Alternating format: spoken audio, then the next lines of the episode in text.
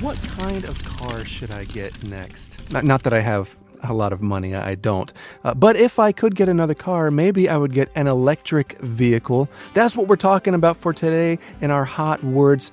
Electric vehicles go global. That is 电动车打入全球市场. All right, all around the world. Here are some terms you should listen for. One is car model, 车型. Another thing that we hope we all get if we're going to buy something new like this is a government subsidy.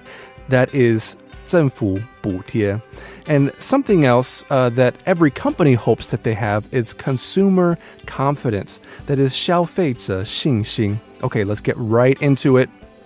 Global electric vehicle sales are expected to rise by 70% this year, with electric vehicles making up more than one third of new cars sold in China and Europe.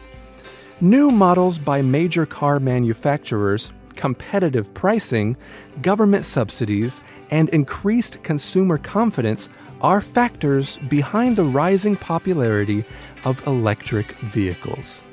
That sounds pretty good. That is all the time we have for today's hot words in the news. 让我继续想。